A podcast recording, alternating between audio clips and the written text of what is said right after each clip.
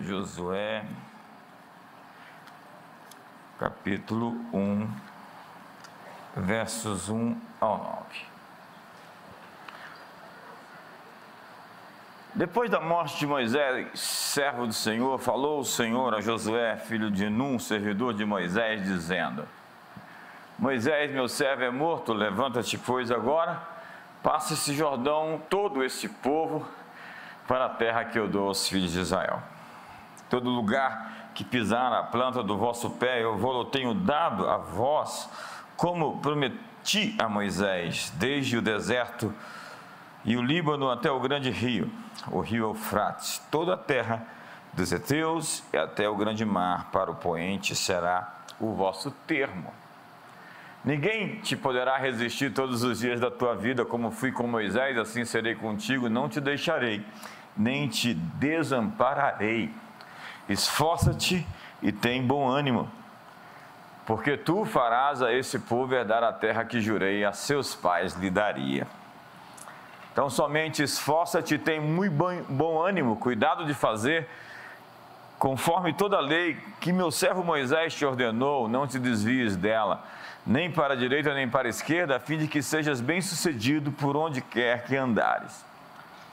Não se aparte da tua boca o livro dessa lei, antes medita nele dia e noite, para que tenhas cuidado de fazer conforme tudo quanto nele está escrito, porque então farás prosperar o teu caminho e serás bem-sucedido. Não te mandei eu? Esforça-te, tem bom ânimo. Não te atemorizes, nem te espantes, porque o Senhor teu Deus está contigo por onde quer que andares. Senhor, muito obrigado por essa palavra e nós a tomamos para nós Queremos entrar na terra das nossas conquistas, da nossa vitória, da tua promessa para nós. Hoje assumimos esse lugar como herdeiros, co-herdeiros com Cristo, em nome de Jesus. Amém. Que texto esse, cheio de muitas referências. Já começa dizendo que Moisés morreu e agora Josué tem a grande missão de substituir o maior líder tão grande líder que vai figurar entre a pessoa mais importante do judaísmo até hoje. E Josué tem a missão de entrar na terra prometida com sete nações mais poderosas. E ele estava muito assombrado, muito assustado. A conversa de Deus é de validação, é de incentivo, de motivá-lo, de encorajá-lo. Por vezes, algumas vezes Deus está repetindo as mesmas coisas. Esforça-te, tem bom ânimo, não te temorizes, coragem. É a mesma coisa que Deus está dizendo para nós hoje, que vivemos nesse mundo como adultos, com uma criança dentro de nós muito assustada, tentando ter coragem. Antes de ir para o deserto, Jesus foi visitado pelo Espírito Santo, batizado pelo Espírito Santo, cheio do Espírito Santo, e ouviu uma voz do céu dizendo: Esse é meu filho amado em quem tenho o meu prazer. Veja que Jesus estava para enfrentar o diabo. E mais uma vez, outra vez, como é do caráter de Deus, ele nos empolga, nos motiva, nos encoraja. E assim o fez com Jesus, para que ele enfrentasse o inimigo. E ele disse: No mundo tereis aflições, mas tem de bom ânimo. Diga para o seu irmão: tem de bom ânimo. Hoje, dando sequência a tudo que eu tenho falado nas últimas semanas, eu quero enfatizar que é necessário para nós, nesse tempo, quebrar os nossos acordos ímpios. Os acordos que fizemos com o medo, o acordo que nós fizemos com a ansiedade, o acordo que a gente fez com o ódio, com a amargura, com o ressentimento, com a rebelião do espírito de orfandade que por vezes nos ataca. Nós precisamos lidar com esses acordos silenciosos, essas permissões, esses aceites, essas concessões que silenciosamente nós fazemos no nosso coração. E a voz de Deus para nós hoje é: esforça-te e tem bom ânimo. A voz de Deus hoje para você é: você é o meu filho amado em quem tenho o meu prazer. Todos nós que nascemos e crescemos em uma família, de acordo com o incentivo, a motivação, o encorajamento que recebemos, nós temos um valor próprio, uma fotografia interior. Há muitas pessoas que cresceram sem esse valor próprio proporcionado por uma família funcional, já que veio de uma família quebrada, uma família disfuncional. E lhes falta essa voz do pai, aqui mencionada. E nós, muitos, não temos essa validação. Pelo contrário, por vezes recebemos uma mensagem que é alguma coisa errada conosco que somos inadequados. E daí passamos a vida inteira tentando provar que somos alguém. Enquanto lutamos com uma voz em nossa cabeça de que não somos suficientes. A revelação única que Jesus veio nos dar quando veio ao mundo não era sobre ele. A revelação que ele veio dar é que Deus é o nosso Pai. Então ele orou: Pai nosso que estás nos céus.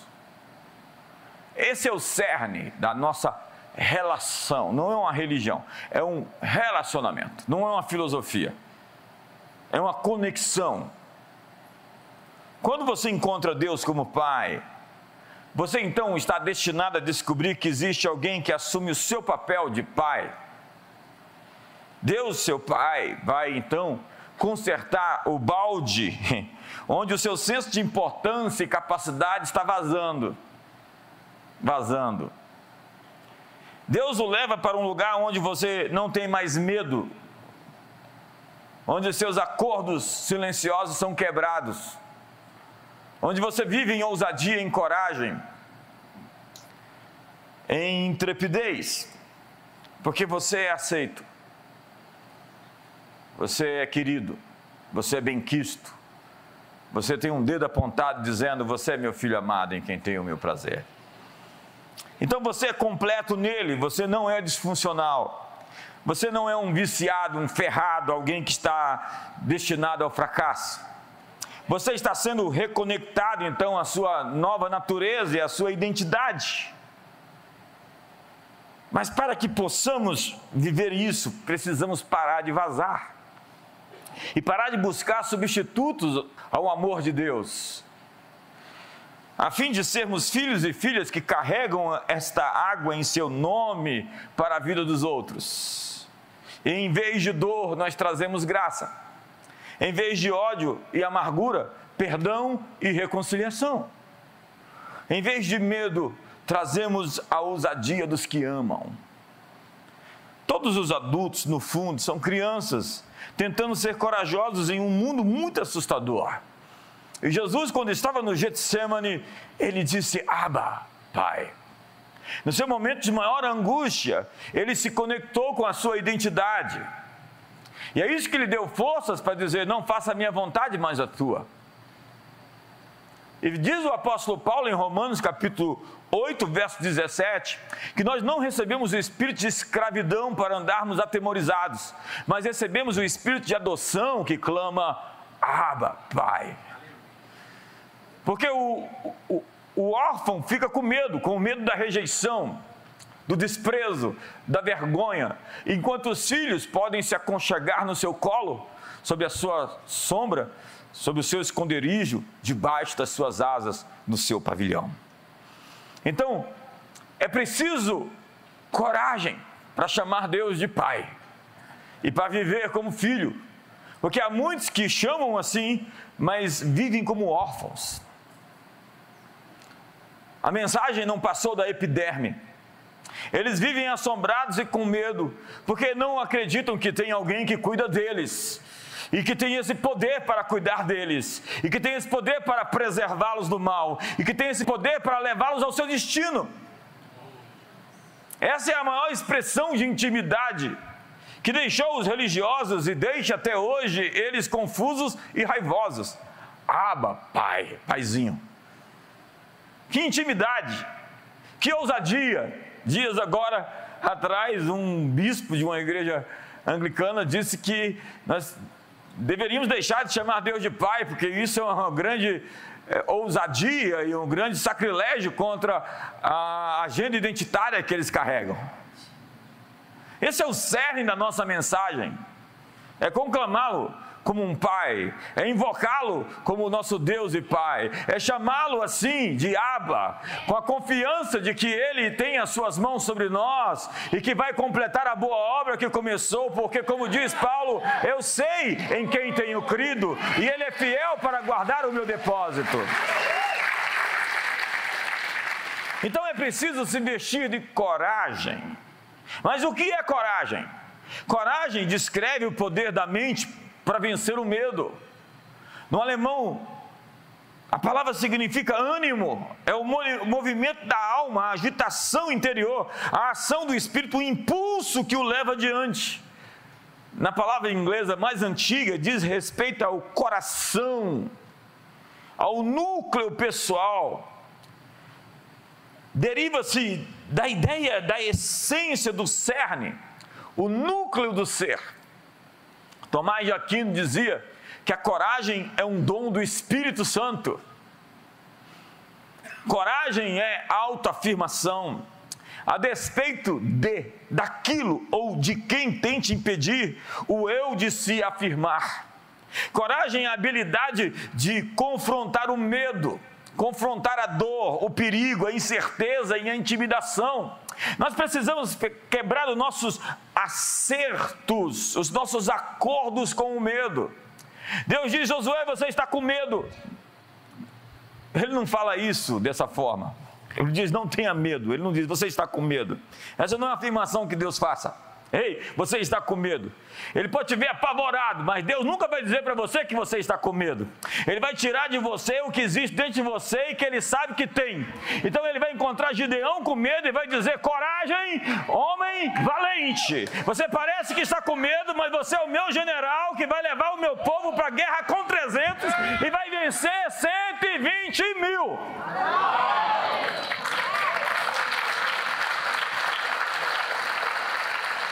Então, Josué, olha para os seus pés, porque todo lugar que pisar a planta dos seus pés eu vou, tenho dado por herança. Então, quando Josué chapou o pé na terra prometida, ele disse: Esse aqui é o meu lugar. Então, os pés eram uma experiência de referência. O que eu disse? Os pés eram uma experiência a Bíblia está cheia de experiências de referência, tanto negativas como positivas. Domingo passado eu falei da experiência de referência do canto de galo de Pedro. Todas as vezes que Pedro ouvia um galo cantar, o que, que acontecia? Eu sou um traidor. Eu neguei o meu mestre. Até que Deus ressignificou aquela experiência quando diz: Você não é totalmente suficiente para vencer a batalha, mas comigo você vai vencer. Então, Josué, de repente, aparece colocando os pés sobre os pe pescoços dos príncipes da terra prometida, da terra dos cananeus. Ele usou os seus pés para colocar os inimigos sob os seus pés. Então o Salmo 91 diz: Calcarás aos pés o filho do leão e a serpente. E Jesus vai dizer: Eis que vos dei autoridade para pisar sobre serpentes e sobre escorpiões e sobre todo o poder do inimigo, e nada absolutamente vos causará dano. E Deus havia dito a Adão: dominai sobre os peixes do mar, sobre as aves do céu, sobre os répteis que rastejam sobre a terra. A palavra dominar tem a ver como ser alguém que está ereto em pé e que pisa. É por isso que nós dominamos. Como diz o Salmo número 8: Quem é o homem que o estimes? O filho do homem que o visites? Fizeste por um pouco menor do que Deus, de glória e de honra o coroaste, lhe deste domínio sobre as obras das suas mãos e sobre os seus pés, tudo lhe puseste. É como diz Paulo: em breve o Deus de paz esmagará Satanás debaixo dos vossos pés. Então, olhe para os seus pés aí hoje. Seus pés têm que ser uma experiência de referência, onde você vai olhar para ele, vai colocar os pés, como ele foi dito aqui hoje, e eu já fiz isso muitas vezes. Tirei os, as sandálias dos pés e pisei no lugar tomando posse daquilo. Mas obviamente que isso não era um objeto, uma, uma, uma uma ação gananciosa de tomar posse de algo que não era meu. ou que não estava disponível para mim. Quantos estão comigo aqui hoje? Mas que me foi prometido. Coragem, disse Mark Twain, é a resistência ao medo, é o domínio do medo e não a ausência do medo. Às vezes você avança com frio na barriga, mas você vai porque Deus te mandou. Então vai lá e conversa com ela hoje. Se ela te dispensar, volta amanhã. Coragem para agir, coragem para lutar, coragem para entrar em ação. A coragem vem da revelação, o medo da imaginação. A coragem calcula os riscos, o medo evita riscos. A coragem planeja o sucesso, o medo foge do fracasso. A coragem está ligada ao progresso, o medo está ligado à proteção ou autopreservação. Mas o medo resulta em oportunidades perdidas. As maiores oportunidades da vida estão cercadas de tensão, riscos e desafios. Por isso, quando o prêmio é alto, há muitos apostadores na mesa. Os maiores tesouros estão guardados detrás de portas de aço. Para receber a recompensa, você deve entrar em ação, ou seja, ter iniciativa. Sem coragem para agir, nós temos uma coleção de boas ideias e de lamentos. Diga para a pessoa do seu lado: é preciso coragem. É preciso coragem. E às vezes é preciso coragem para também dizer não. Jim Collins, é, professor de Stanford, e autor best-seller de diversos livros, Por que, que as gigantes caem, empresas feitas para vencer, desenvolveu uma lista de pare de fazer, que significa se desplugar de tudo o que não te diz respeito, de canalizar sua força e seus recursos somente naquilo que você é bom. Portanto, aprenda a dizer não. A grande tragédia de um líder é a perda do foco. O leão é destemido e é corajoso, mas ele fica paralisado quando tenta atingir três alvos ao mesmo tempo. Se você persegue dois coelhos, ambos vão fugir. E desfocar é perder a visão. Há muitas pessoas que não têm a obstinação de um foco. É quando tudo fica embaçado. Então diga não às oportunidades desconectadas. Diga não às questões secundárias. Diga não às conversas sobre outras pessoas, às fofocas e às distrações. Tem gente que é uma distração na sua vida. Ele quer lhe levar para o meio de uma atmosfera, de um ambiente de crítica, de amargura e de ódio. Quantos estão comigo aqui até agora? Existe uma imensidade de distrações no caminho. Existem pessoas que não pertencem ao seu futuro, existem pessoas que querem lhe manter no passado.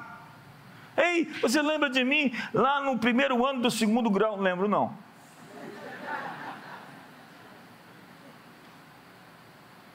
Eu sei quem você é, você me conheceu em uma página. Hoje eu já estou no final do livro, e no final do livro ainda se escreve um milhão de páginas. Quantos estão comigo aqui? Nós somos uma igreja em movimento. Se você passar algum tempo sem vir aqui, você vai ver que nós andamos.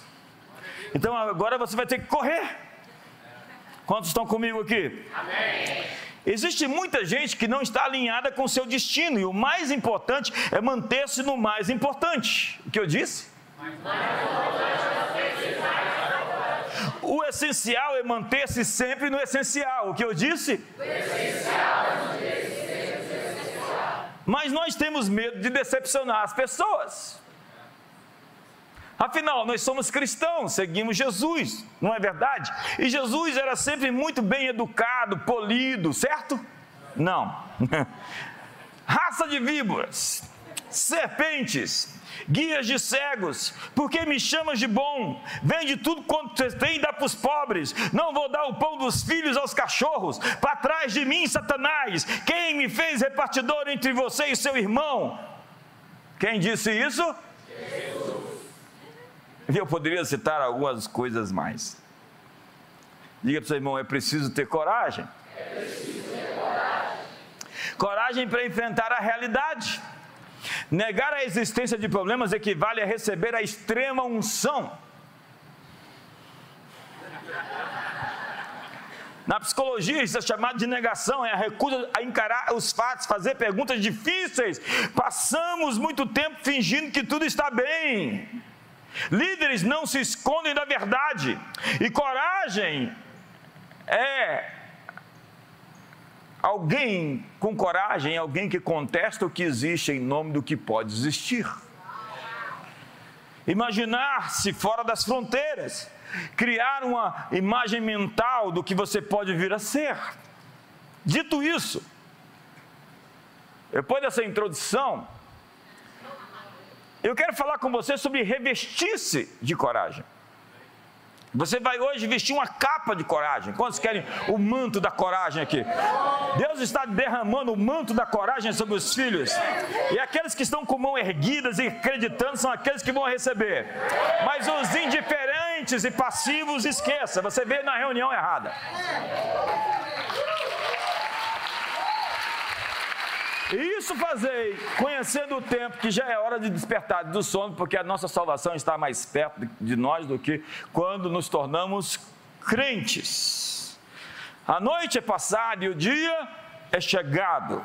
Despamo-nos das obras das trevas, é despisse, e vistamo-nos das armas da luz Andemos honestamente como de dia, não em glutonarias e bebedeiras, não em impudicícias e dissoluções, não em contendas e inveja, mas revestivos do Senhor Jesus Cristo e não tenhais cuidado da carne em suas concupiscências. O que o apóstolo Paulo está dizendo à igreja de Romanos é que eles poderiam se revestir, se vestir do caráter de Cristo. Diga vestir o caráter de Cristo. Então, quando você for naquela, for naquela reunião, vista-se de Jesus para ir até lá. Então, quando você for fazer aquele negócio, vista-se de Jesus para ir até aquele negócio.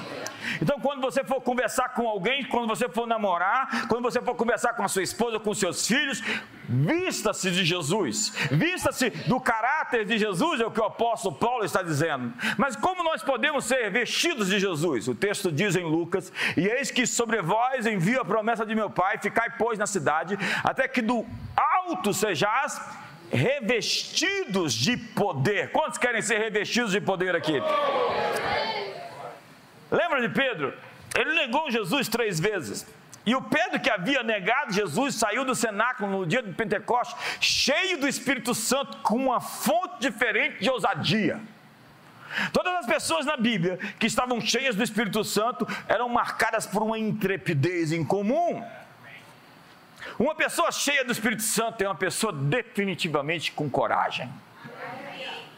Enquanto cheio do Espírito Santo, Pedro permaneceu forte, mas quando não estava cheio do Espírito Santo, ele não era capaz de resistir à pressão. Teve uma hora que o apóstolo Paulo foi lá dar uma dura no Pedro, que era antigão antes dele. É, Paulo vai dizer que ele era um abortivo, nascido fora do tempo, veio depois de todo mundo, e chega para Pedro, o antigão, e dá essa dura. Quando, porém, Cefas, que era Pedro, veio a Antioquia, resistir-lhe na cara, porque era repreensível. Pois antes de chegarem alguns da parte de Tiago, ele comia com os gentios. Mas quando eles chegaram lá de Jerusalém, se foi retirando e se apartava deles, temendo os que eram da circuncisão. A circuncisão é que queriam voltar para os rudimentos judaicos, circuncidando o povo e ordenando que eles guardassem as festas e as cerimônias sagradas. E os outros judeus também dissimularam com ele. O líder foi e os outros vão atrás. De modo que até Barnabé se deixou levar pela sua dissimulação. Veja só o que, que ele está dizendo. Que Pedro se tornou repreensível, porque Pedro, cheio do Espírito Santo, vazou. E agora estava pobre do Espírito Santo. Ele não é o mesmo Pedro de Pentecostes. Ele não é o mesmo Pedro que foi martirizado.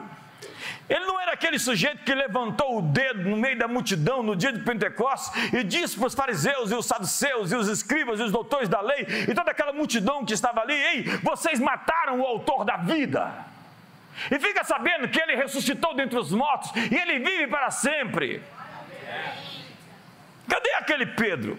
Ei, olhe para mim. Cada atualização no destino vem com uma atualização na sua identidade. Você precisa atualizar sempre a sua identidade com aquilo que existe dentro de você, que Deus colocou dentro de você, que tem que aflorar, vir para fora, manifestar. Eu quero encontrar você daqui a algum tempo e falar: Uau, o que aconteceu com você? O Espírito Santo me visitou, bispo. Eu estou assim com a experiência renovada de Deus. Eu estou sendo transformado de glória em glória. Deus me encontrou. Aleluia!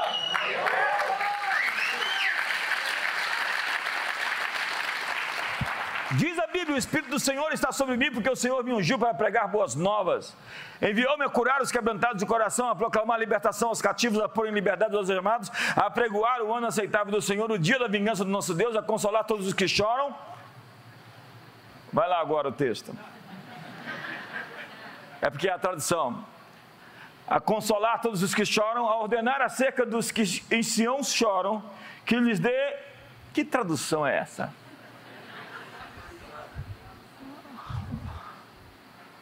Óleo de alegria em vez de pranto, veste de louvor em vez de espírito angustiado, beleza em vez de cinzas, a fim de que se chamem carvalhos de justiça plantados pelo Senhor para a sua glória. E restaurarão as cidades edificadas de geração em geração. Então o texto diz, em primeiro lugar, para ordenar beleza em vez de cinzas. O que foi queimado, o que foi destruído, vai se tornar em uma composição do belo. É, Deus nos deu o poder de restaurar o quebrado, destruído, derrubado e fazê-lo bonito outra vez. Eu não vou pedir para você olhar para sua irmã e falar, você vai ser bonito outra vez, porque ele não deixou de ser bonito. Ainda mais você falar para sua esposa, você vai ser bonito outra vez. Vai apanhar em casa. Nosso chamado é transformar o que foi queimado e feito em cinzas, em glória para Deus. É a história dos gatos lá de casa. Irmão, nunca deixe o primeiro gato entrar na sua casa. A minha filha me convenceu a levar um gato lá para casa. Pegou no albergue dos gatos um gato estranho, feio. E agora o gato está lá grande, pulando em cima de mim parecendo aquele gato que come lasanha, como é que é o nome dele? Vocês sabem. E aquele outro lá, o manda-chuva. Tem lá o gato Maia. Tem gato demais lá nos desenhos animados. É daquele jeito. E aí eu chego em casa num dia de viagem e está lá, disse Chari Cares, o corpo de bombeiro salvando um gato lá na rua. E depois ficaram, fiquei sabendo que o gato o combinado com o corpo de bombeiros é que o gato que estava sendo salvo iria lá para casa. Chegou lá em casa mirrado, feio, magro, e agora está desse tamanho. E quer dormir na minha cama agora comigo. Agora estão pedindo outro gato, irmão. Olha para o seu irmão aí do seu lado e fala: não deixe o primeiro entrar. E assim como a história é com os gatos que chegam famintos, chegam, chegam magros, chegam feios, assim é a história com Jesus. Quando você vem até Jesus, você pode chegar todo quebrado, moído, desfeito, desconjuntado, que Ele te levanta, te reconstrói. Beleza em vez de cinzas.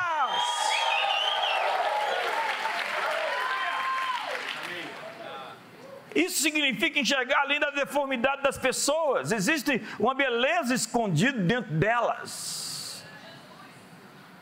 Isso é o ministério profético, ele libera a beleza das pessoas. Como eu disse, Deus não é assim negativo com suas mensagens, ele tenta explorar o que há de melhor de dentro das pessoas.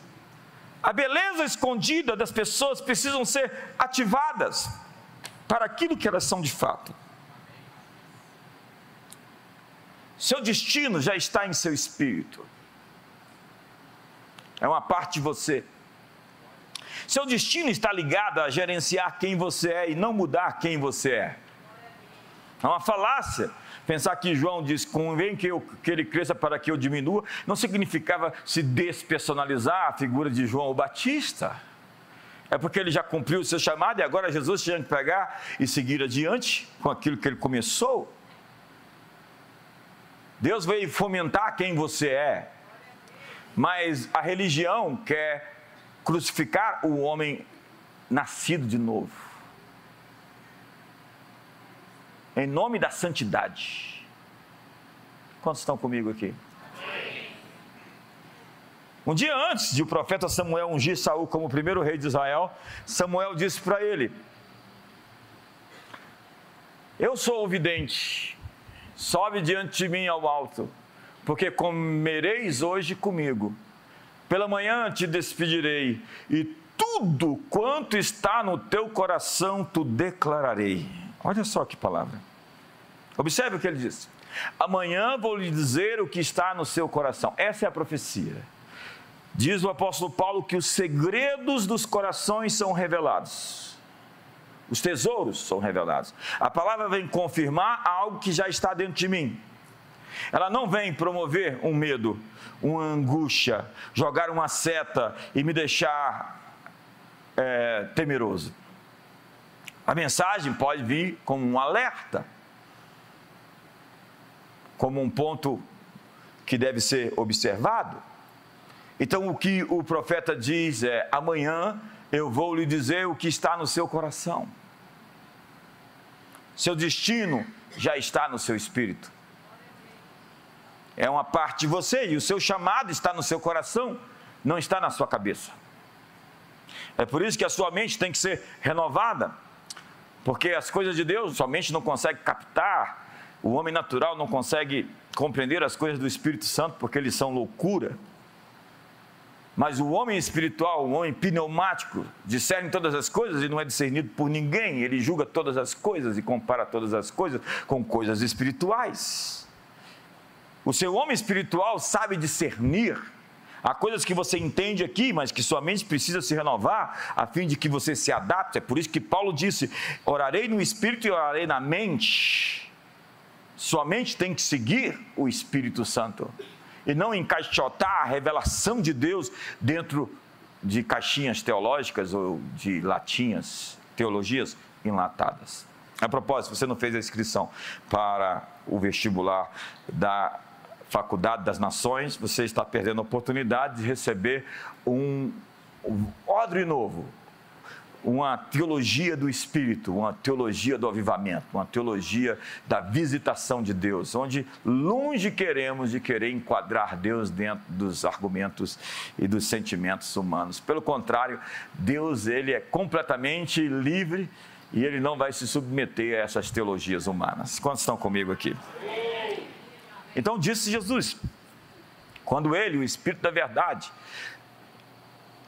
ele vier, ele vos guiará a toda a verdade, porque não falará por si mesmo, mas dirá o que tiver ouvido e vos anunciará as coisas vindouras. Quantos querem saber as coisas vindouras aqui?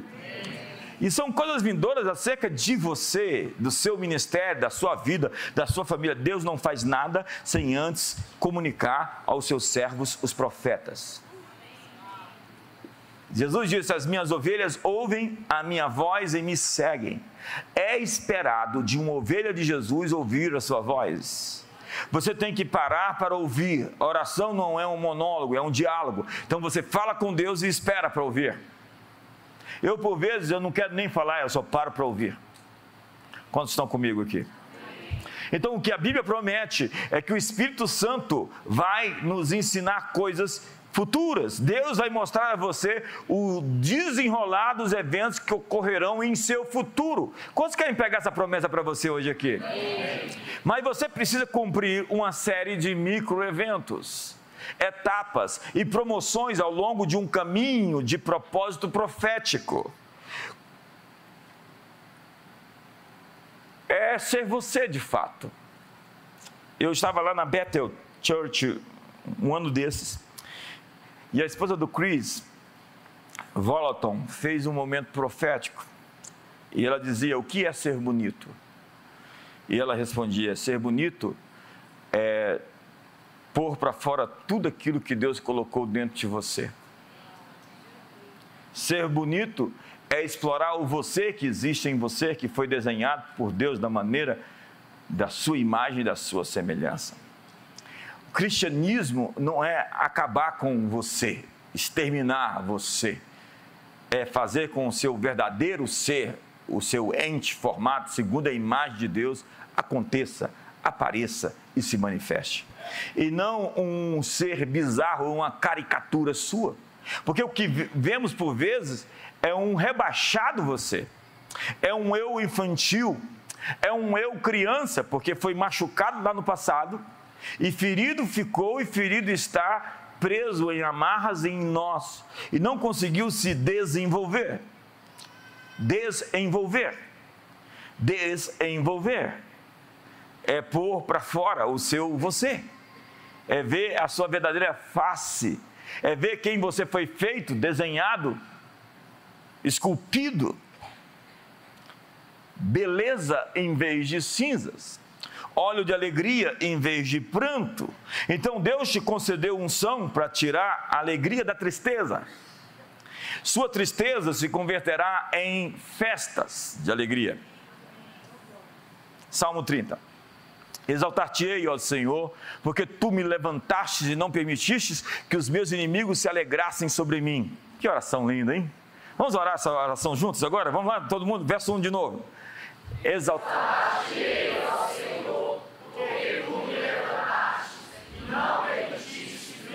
mim. Aleluia! Vamos ler o verso 2 juntos, vamos lá?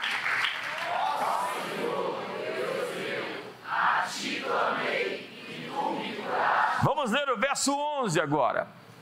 Tornaste o meu pranto em regozijo, tiraste Verso 12. Para que a minha alma te cante louvores e não se cale, Senhor, Deus meu, eu te louvarei para sempre. Aleluia! Tu tornaste o meu pranto em alegria, em regozijo, me cingiste de celebração e de festa. Que incrível! Põe a mão no ombro do seu irmão, diga: suas tristezas vão se tornar em alegria. A terceira coisa aqui é vestes de louvor em vez de espírito angustiado. Eu estou falando muito sobre frequência, né? Nós precisamos mudar a frequência. E essa é uma prática diária. Eu gosto do que disse alguém, é desconhecido, foi dada essa frase, essa citação ao Nietzsche, mas é, não foi ele quem disse isso, não poderia ser ele. Aqueles que dançavam foram tidos como loucos por aqueles que não conseguiam ouvir a música.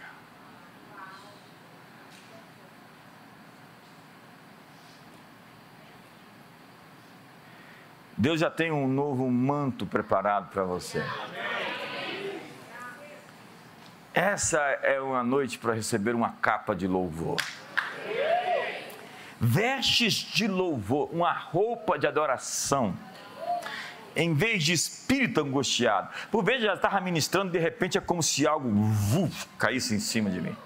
Quando já tiveram essa experiência? Eu, muitas vezes, se você não levantou a mão, estou com medo de você. Porque isso acontece sempre.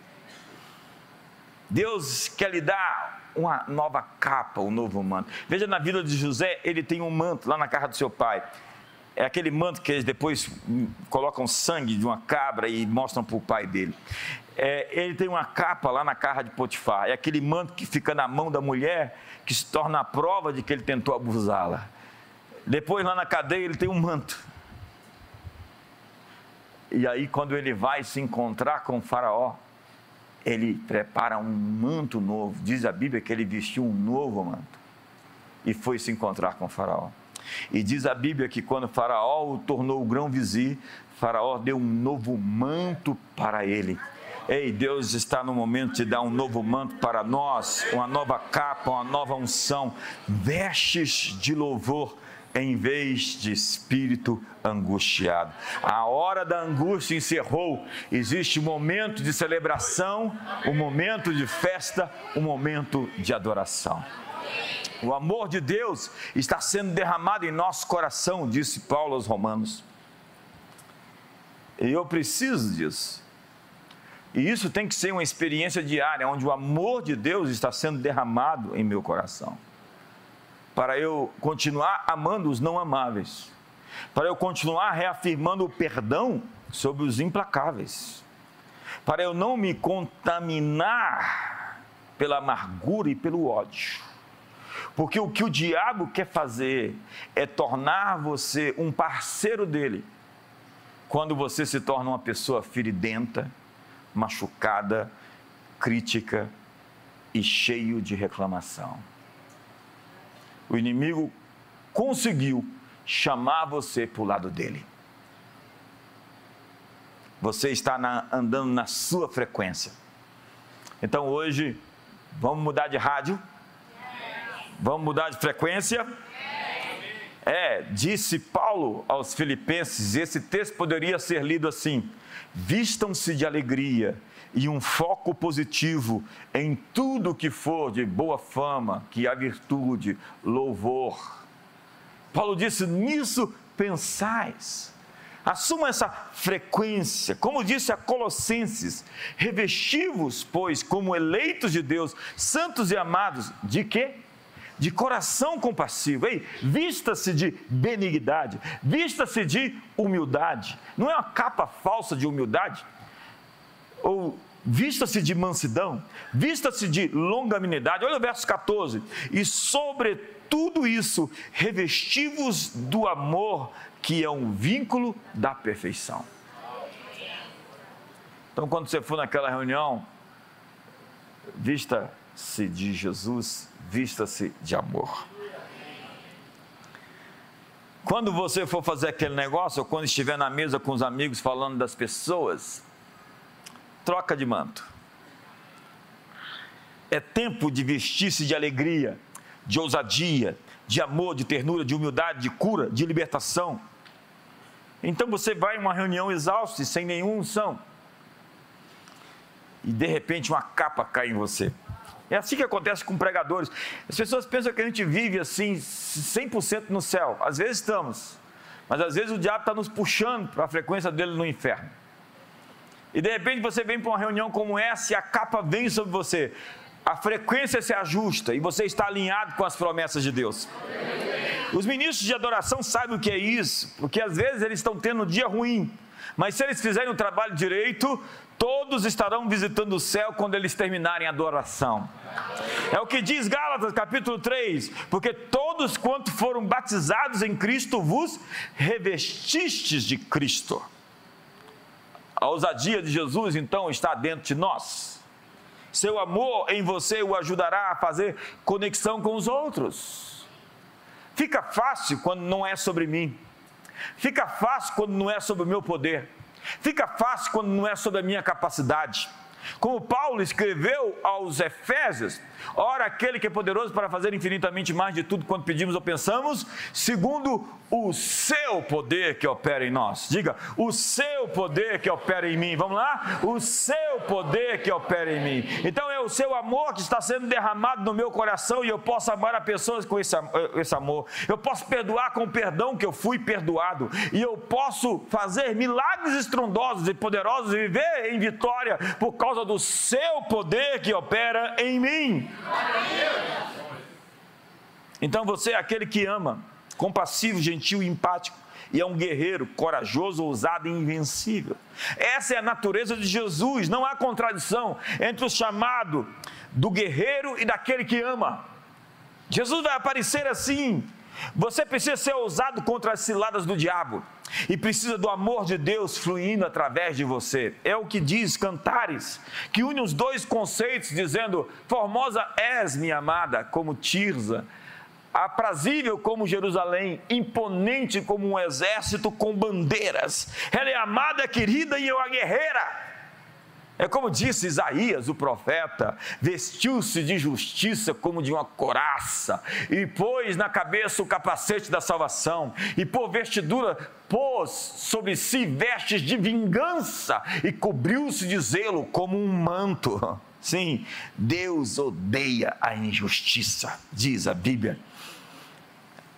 E a Bíblia também mostra em Apocalipse que Jesus é aquele que aparece como um guerreiro contra o mal alguém que pisa as uvas no lagar da sua ira. É, o Deus de amor é o Deus que vai vingar a injustiça contra os pequenos, contra os frágeis, contra aqueles que não conseguem se defender e contra os homens maus e inveterados que resistem se arrepender. Alguém em casa aqui hoje ou não? Tem gente que acha que Jesus é o mestre dos magos.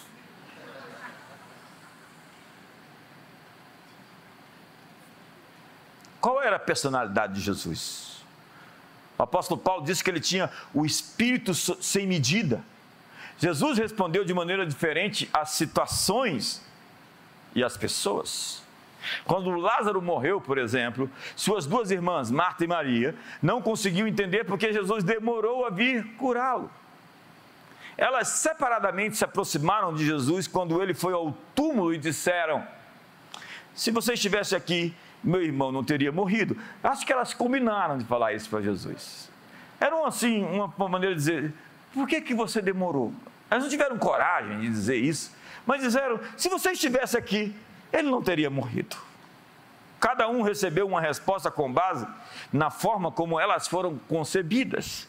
Jesus respondeu a Marta, desafiando a sua fé e redirecionando seu foco para quem ele era e o que ele poderia fazer.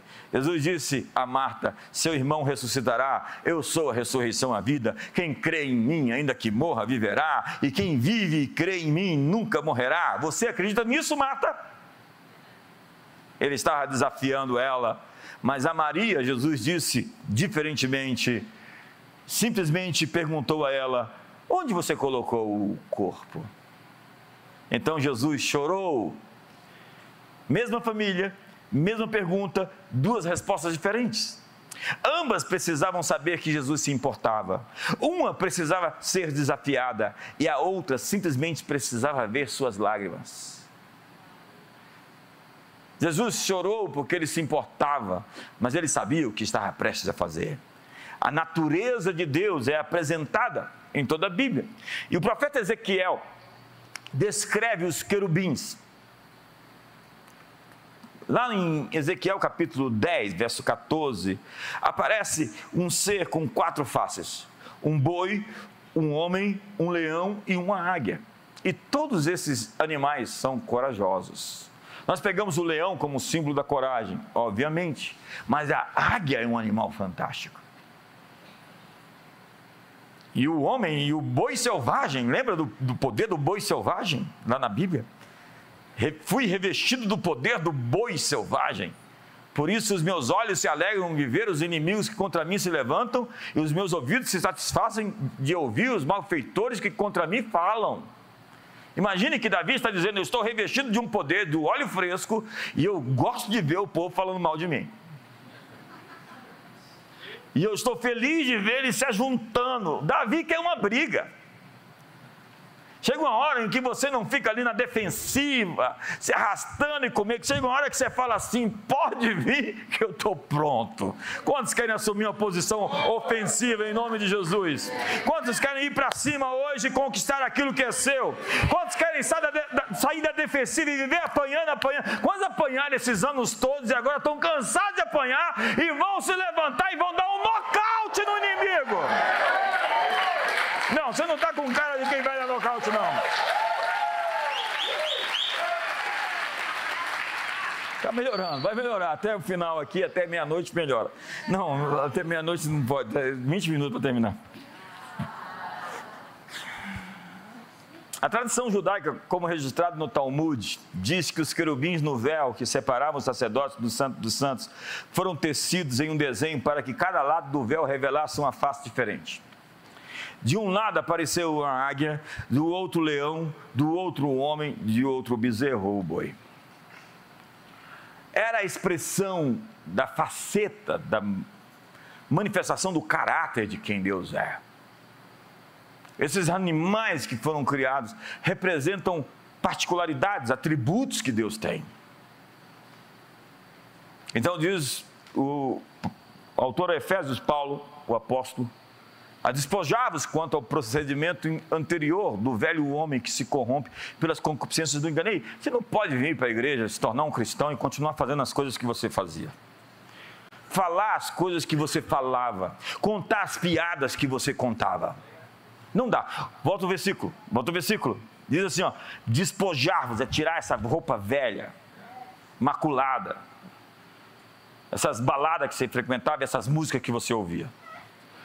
Quanto ao procedimento anterior do velho homem, que se corrompe pelas concupiscências, desejo, desejo, você não vive mais sob desejo, sob emoção, sob sentimento. Você tem controle sobre essas emoções, sobre esses desejos, sobre esses sentimentos. Você é um homem espiritual. Você não é um homem carnal que fica arrastando atrás de carne. Verso 23. A renovar no espírito da vossa mente é o próximo processo. Fazer sua mente concordar com o espírito. Sua mente vai entrar em crise, em dúvida, às vezes, falar: o que é isso? Então você é um homem espiritual e você não vai ser conduzido simplesmente pelas dúvidas da mente, mas você vai se entregar ao Espírito. Então, o verso 24: E vos revestir do novo homem, que segundo Deus foi criado em verdadeira justiça e santidade. É esse que nós queremos ver. É esse ser que nós queremos encontrar. Não é esse ser carnal, barraqueiro, invejoso, infantil, carnal. Não, esse ser que se ergue no espírito de um novo entendimento, numa nova natureza. Então, é preciso se revestir da coragem, da coragem de quem foi enviado. E eu quero terminar com um dos meus textos preferidos. João capítulo 1, verso 6 que diz assim: olha só, esse é um dos meus textos preferidos.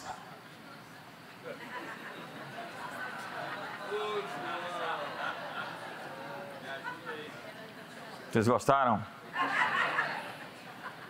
Olha só que texto que foi escrito, definitivamente pensando em mim. Houve um homem enviado de Deus, cujo nome era João.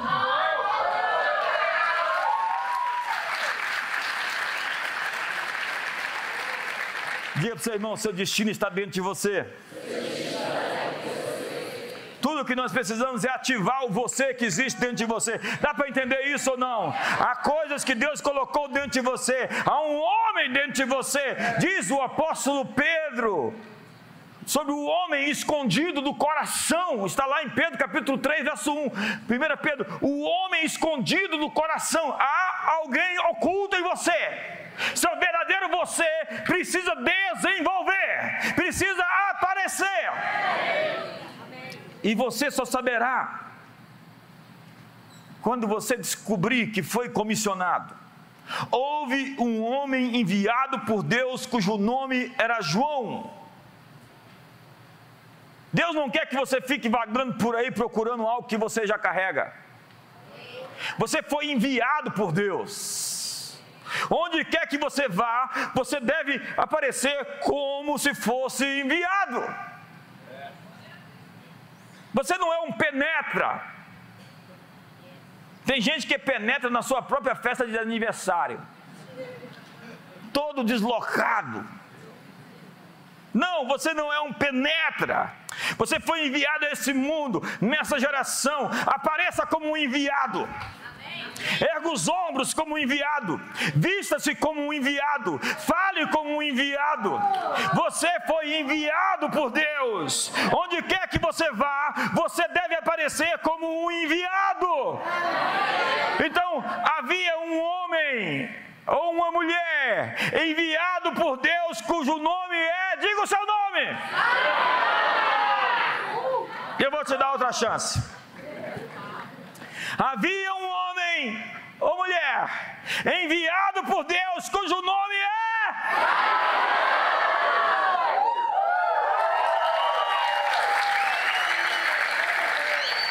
Diga comigo, eu sou comissionado.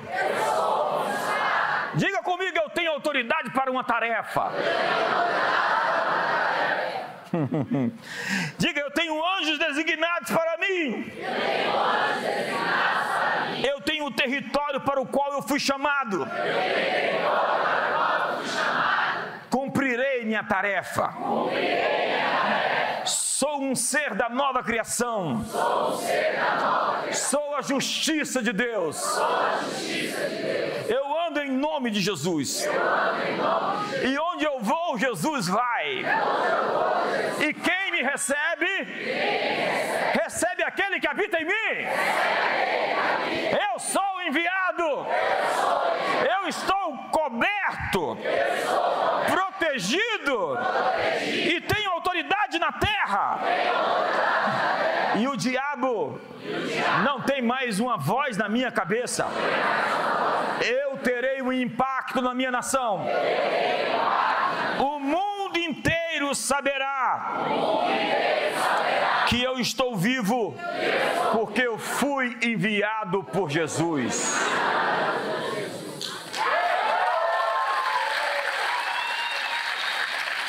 Vamos se levantar.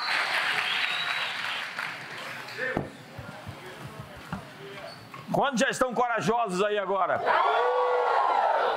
Quantos estão saindo daqui pronto para.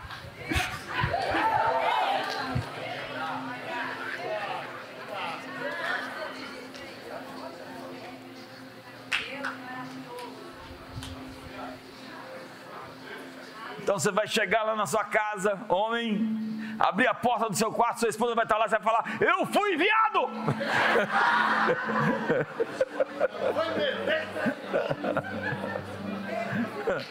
Eu sou um enviado.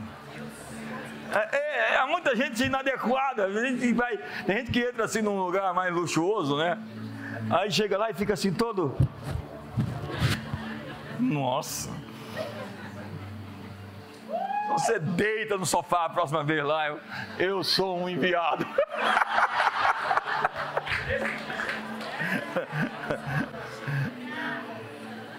Eu sou um enviado. Havia um homem enviado por Deus cujo nome era.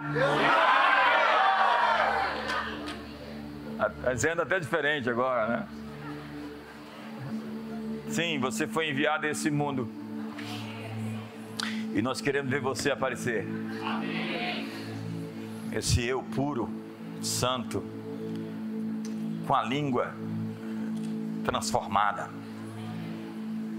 com o coração quebrantado, essa face do cordeiro, sabe? Do boi,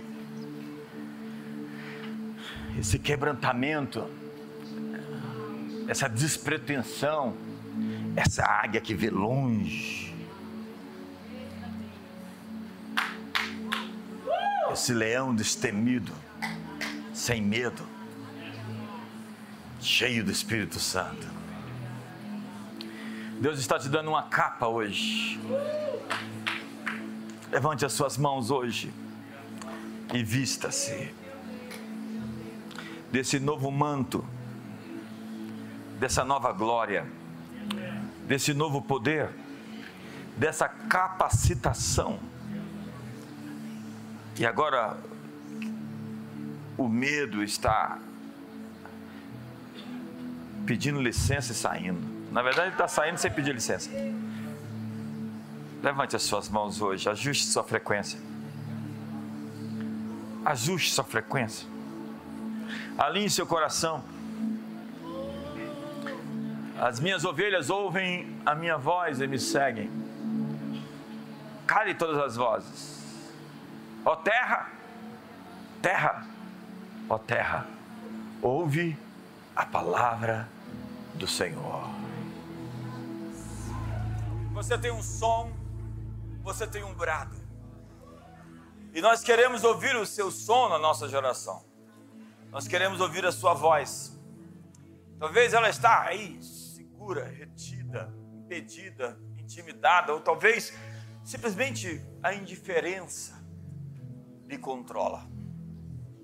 Hoje você tem a oportunidade de pôr para fora esse grito, de pôr para fora esse som, de pôr para fora essa voz. Você não vai ficar apagado, neutralizado, impedido de manifestar quem você nasceu para ser. Você está no processo de desenvolvimento para atualizar a sua identidade atualizar o seu destino. Hoje levante as suas mãos.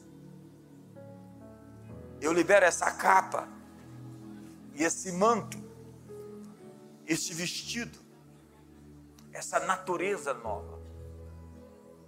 Diga comigo, Jesus, Jesus eu te recebo e aceito, recebo e aceito. Meu, Senhor, meu meu, Senhor, meu, Salvador. meu Deus e meu Rei.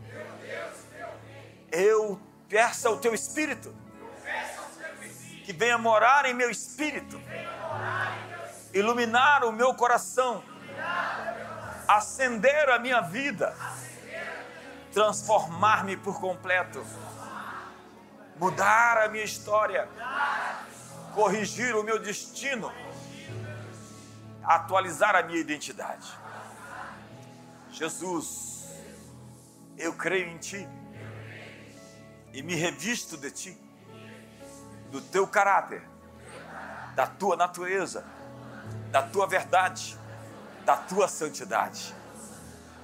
E expresso o que existe em mim, colocado por ti, seja desatado, desamarrado, desfeitos nós e liberado a essência de quem eu fui criado para manifestar os teus atributos nessa terra. Eu libero a minha voz, eu libero o meu som, eu libero a minha essência em teu nome, meu Salvador. O amor de Deus, a graça de Jesus, a comunhão do Espírito Santo seja sobre a sua vida. Uma ótima noite a todos.